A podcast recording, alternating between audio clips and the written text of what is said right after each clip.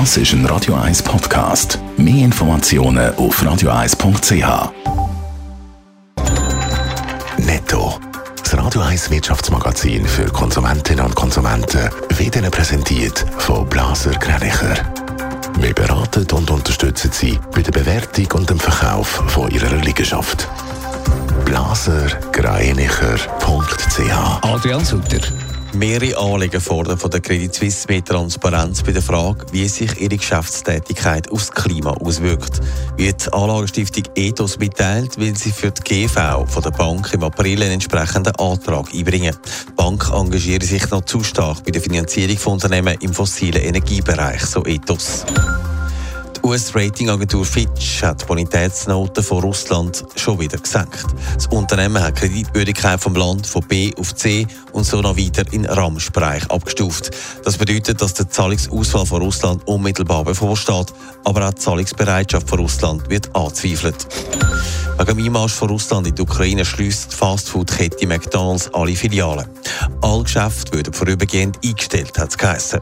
Vorher haben auch schon Coca-Cola und Starbucks sich aus Russland zurückgezogen. Ja, der Ukraine-Krieg trifft der Aggressor und Angreifer Russland und vor allem auch die Bevölkerung in Russland stark. Die Sanktionen, die erhoben worden sind auf der ganzen Welt, die haben Auswirkungen und die zeigen sich immer deutlicher. Adrian Sutter, zu den Sanktionen kommen auch immer mehr grosse Firmen, die Russland boykottieren. Es sind die ganz grossen Lebensmittelkonzerne einerseits, die jetzt zurückgreifen, Starbucks, Coca-Cola, PepsiCo, aber auch McDonalds, die stellen ihren Betrieb in der Ukraine. McDonalds hat alle ihre Läden zugemacht, das sind über 800 Filialen. Aber der Lohn der wird den Angestellten weiterhin zahlt. Sie können ja schließlich nichts dafür.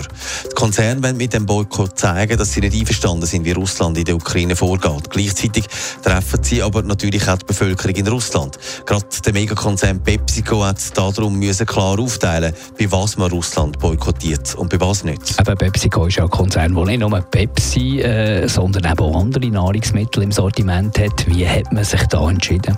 Ja, man stellt jetzt einmal die Lieferung und den Verkauf von so Süßgetränken ein und andere Produkte, die nicht unbedingt lebenswichtig sind.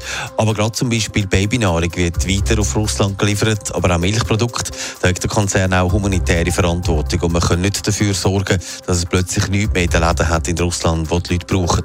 Das ist aber schon auch zum Teil der Fall. Es gibt immer mehr Berichte darüber, dass schon Lebensmittel rationiert werden in den Läden und die Leute vor teils leeren Regal stehen. Netto. Das Radio 1 Wirtschaftsmagazin für Konsumentinnen und Konsumenten.